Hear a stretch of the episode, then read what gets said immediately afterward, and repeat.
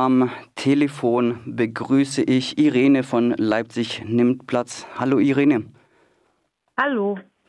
Und zwar wollen wir über den vergangenen Samstag sprechen. In Leipzig wollte da ja Querdenken bzw. Querdenken nahe Gruppierungen erneut demonstrieren, wie bereits letztes Jahr mit ähm, damals mehreren Zehntausend Personen, diesmal mehreren Tausend Personen. Erlaubt war nur eine stationäre Kundgebung dieses Jahr, wie letztes Jahr auch. Ähm, dieses Jahr haben die Querdenkerinnen wieder versucht, ähm, durch Polizeiketten zu brechen, um über den Leipziger Ring zu laufen. Das wurde aber anscheinend unterbunden. Trotzdem demonstrierten mehrere tausend QuerdenkerInnen. Es kam zu Ausschreitungen ähm, mit der Polizei, Angriffen auf JournalistInnen und auf GegendemonstrantInnen. Zunächst einmal die Frage an dich, ähm, Irene, wie wurde denn äh, dieses Jahr zu diesem Querdenken bzw. verschwörungsideologischen Event mobilisiert, vielleicht im Vergleich zu letztem Jahr? Ja, also im Vergleich zum vergangenen Jahr äh, startete die Mobilisierung später. Das war das eine. Dann gab es nicht diese massiven äh, Busanreisen, die beworben wurden und auch äh, wesentlich weniger äh, Bettenbörse oder wie ich das nennen soll und äh, Hotels und ähnliches. Das heißt, es war schon klar, dass es auf jeden Fall nicht wieder über 10.000 werden. Ähm, aber natürlich vollkommen realistisch, da bundesweit beworben wurde und über entsprechende auch YouTube-Kanäle und Telegram-Kanäle, dass es schon ähm, mehr, also sage ich mal, vierstelligen Bereich auf jeden Fall und zwar im mehrfachen sein wird. Und ungefähr war ja eine teilnehmenden Zahl von 3000 ursprünglich angemeldet. Aus meiner Sicht lagen die definitiv drunter. Ähm, man kann das sehr schwer einschätzen, weil auf dem Platz selber ähm, sind nicht alle angekommen und auch die ähm, extremeren rechten Gruppierungen haben schon von Anfang an aufgerufen, dann nicht dorthin zu gehen, sondern sich sozusagen in der Stadt und nahe Ring äh, zu sammeln. Die Leipziger Volkszeitung hat ja geschrieben, die Eskalation, die es dann gab, äh, seien ja unerwartet gewesen, da sich ja ähm, hauptsächlich ja Familien mit Kindern und Bürgerliche ähm, da versammelt hätten. Äh, wie seht ihr das? War das ähm, nicht zu erwarten, dass es eskalieren würde? Doch, das war zu erwarten, weil die äh, sogenannte Querdenkenszene ähm, sich ja seit, äh, sage ich mal, seit vergangenem Jahr auch noch mal heftig radikalisiert hat. Ähm, in Sachsen äh, gibt es im Prinzip nur ganz kleine, reine, wenn man so will, Querdenken, äh. Der Rest wurde von den Freien äh, Sachsen abgelöst und die Freien Sachsen sind ganz klar äh, eine rechte, radikale Gruppe, die auch ganz offen mit äh, anderen rechten Gruppierungen paktiert und auch mit der AfD gemeinsame Sache macht.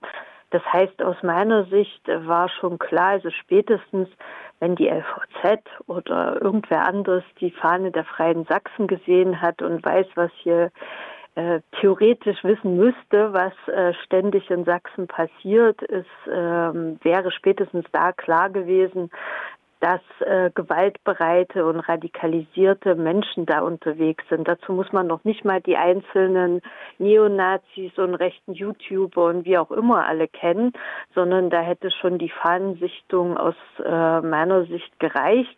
Und wo steht geschrieben, dass, äh, oder besser gesagt, das wissen wir schon längst, dass der heutige Rechte jetzt nicht unbedingt äh, Glatze und Springerstiefel trägt, sondern durchaus ein Ü60 ähm, Mann, Frau, was auch immer sein kann, in, in Jeans und bunter Jacke, das ist vollkommen egal. Also es gibt ja keine äh, keine Anzeichen, die jetzt äußerlich sichtbar sind, sondern äh, wir wissen, wer bei den Freien Sachsen dabei ist und wir wissen, wer aufgerufen hat, auch das hatte Leipzig einen Platz in einer Tabelle zusammengestellt, an Polizei, Ordnungsbehörde und Presse gegeben.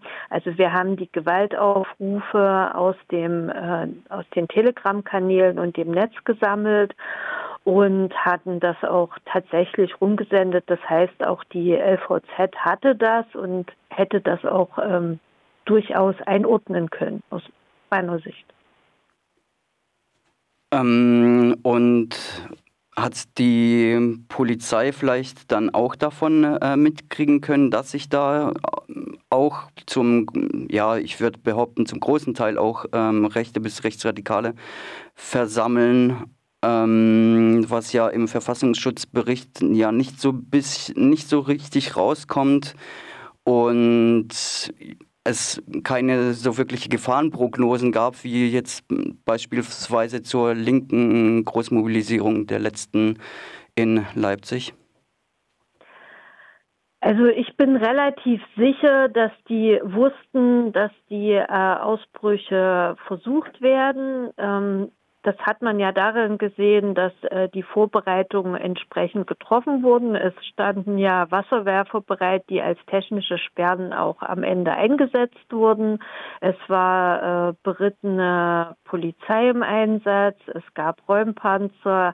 Also das heißt, die waren ähm, sozusagen auf taktische, für taktische Sperren ähm, aufgestellt und ähm, ich glaube, die Grundidee hat am Anfang auch funktioniert, dass man sozusagen weg vom Ring, also die Hauptaufgabe war wahrscheinlich sozusagen, dass die nicht über den Ring wieder laufen und diese Bilder erzeugen, die auch, ähm, sage ich mal, ältere Bevölkerung in Leipzig, also die Bürgerlichen ähm, sehr empörend fanden im letzten Jahr sozusagen und äh, beleidigend und so weiter. Also ich denke, das war so Hauptaugenmerk ähm, der Polizeitaktik und deswegen hat man versucht, sie praktisch in die Innenstadtseite zu schieben und dort, ähm, ja, da war, glaube ich, ein, ein Fehler hat da gereicht oder hätte da auch definitiv schon gereicht, dass das Ganze wieder in die Innenstadt diffundiert, was dann auch passiert ist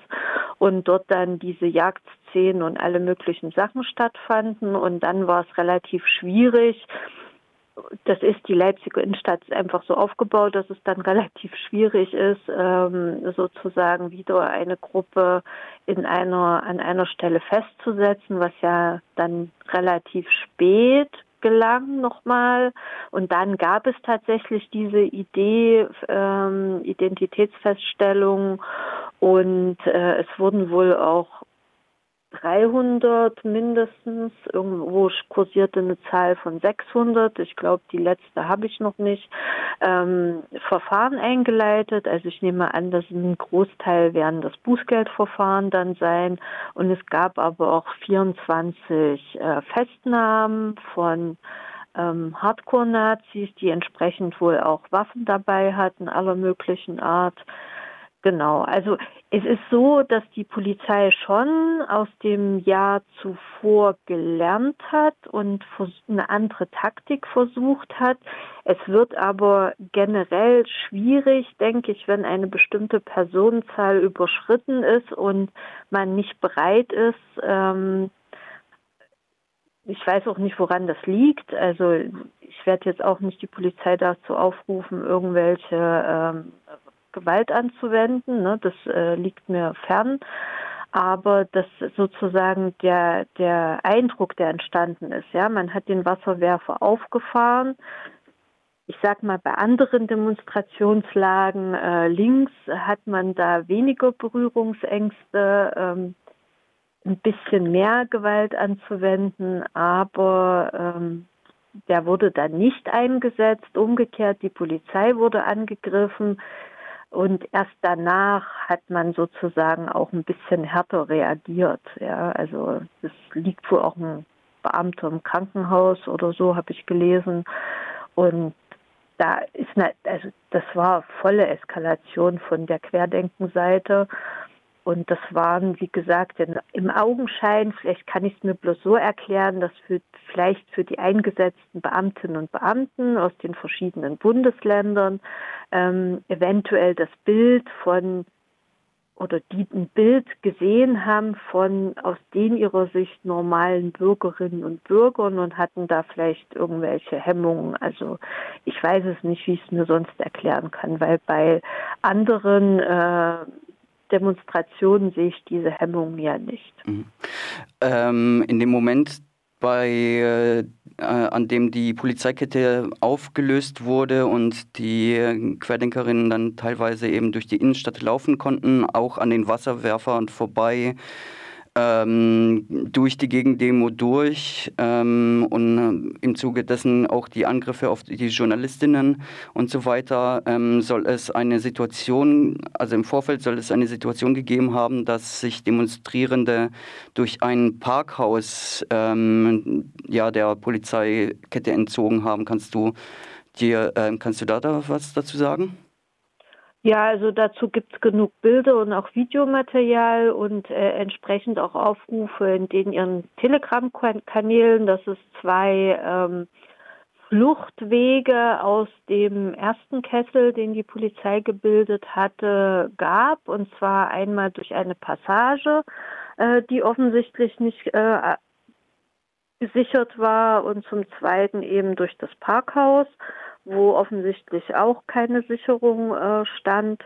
Also das ist nachweislich, dass das so passiert ist und dazu wurde auch, also dass diese Infos wurden sozusagen auch durch in ihre Kanäle gestreut, wobei ich nicht weiß, wie schnell das angekommen ist oder nicht angekommen ist, weil auch wir Probleme äh, mit Netzüberlastung hatten. Also viele Infos kamen auf allen Seiten ähm, zeitverzögert rein. Ich denke, wenn das alles rechtzeitig reingekommen wäre, wären da auch noch mehr schon vorher sozusagen, hätten sich schon vorher den drohenden Maßnahmen entzogen. Mhm.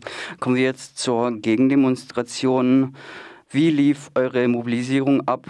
Ähm, wie schätzt ihr die Beteiligung an den Gegenprotesten ein und ja, den Vergleich zum letzten Jahr bitte? Also im vergangenen Jahr hatten wir am 7.11. selber sage ich mal, ich denke, eine ähnliche Beteiligung, äh, wie, wie wir es dieses Jahr hatten. Es ist relativ schwer einzuschätzen, weil wir hatten auf der zentralen Kundgebung bis zu 1000 zeitweise. Ähm, wir hatten aber noch andere Punkte angemeldet und haben auch aktiv dazu aufgerufen, äh, nicht alle zu dem zentralen Punkt zu gehen, um sozusagen auch mobil bleiben zu können, weil wir davon ausgingen, dass äh, sozusagen in irgendeine Richtung, äh, dass die definitiv versuchen werden, irgendwo hinzulaufen. Und entsprechend hatten wir noch drei Anmeldungen rund um den Ring in der Innenstadt und diese eine Fahrraddemo, die auch äh, sozusagen zum größten Teil eben nicht dann äh, auf dem Augustusplatz äh, landete zur zentralen Kundgebung, so dass ich mich gerade schwer tue, ähm, eine, eine genaue Zahl. Ich könnte nur eine Schätzung, so dass es an die 2000 waren, ähm, angeben die sich, äh, sage ich mal, in unserem Umfeldspektrum äh, bewegt haben an Gegenprotest, weil wenn wir, wo wir dann gesehen haben, die sind ja auch außerhalb der Innenstadt sozusagen, haben sich sozusagen in die Peripherie verzogen und haben dort versucht, kleine Aufzüge zu veranstalten. Und eigentlich wurden sie überall von äh, Gruppen äh, gegen Demonstrantinnen gestoppt ähm, so dass äh, sie dann wiederum in einen Polizeikessel irgendwann gewandert sind. Das heißt, ähm, es waren sehr, sehr viele Menschen unterwegs, so dass man wirklich keine, so keine valide Zahl bis auf die um die 1000 auf dem Augustusplatz sagen kann. Und das würde ich sagen, ist ungefähr auch das, was äh, am 7.11. unterwegs war. Ähm, von unserer Seite und äh, wie gesagt, Querdenken war wesentlich weniger als, ähm, also äh, signifikant weniger. Also ich würde sagen, mehr als, selbst wenn ich alles zusammenrechne, was da nicht mit an dem Platz war, um die 1500 mehr würde ich nicht sagen. Mhm. Ähm, kurz noch zum Abschluss, weil die Zeit uns ausgeht. Markus Heinz, der Querdenken nahe Anwalt und Medienaktivist, spricht. Im Nachgang zur Demonstration bei einem Stream des rechten YouTubers Elia Tabere über den Misserfolg von Querdenken-Demonstrationen, also sprich da ähm, tatsächlich öffentlich, äh, also halb öffentlich von einem Misserfolg und hegt da auch Bürgerkriegsfantasien und so weiter. Wie ist eure Einschätzung? Wie wird sich das jetzt weiterentwickeln? Ähm, gibt Querdenken auf, bei Groß, äh, zu Großveranstaltungen zu mobilisieren? Ähm, seht ihr immer noch eine Gefahr und wie werdet ihr jetzt reagieren? Also äh, wir beobachten ja schon äh, eine ganze Weile, dass es eben einen kleinen harten Kern gibt, der sich immer weiter radikalisiert. Ich denke mal, die sind einfach nicht mehr abholbar und wandern einfach immer weiter äh, straight eben in die rechten Strukturen. Eigentlich sind die da schon und das ist überhaupt kein Unterschied mehr.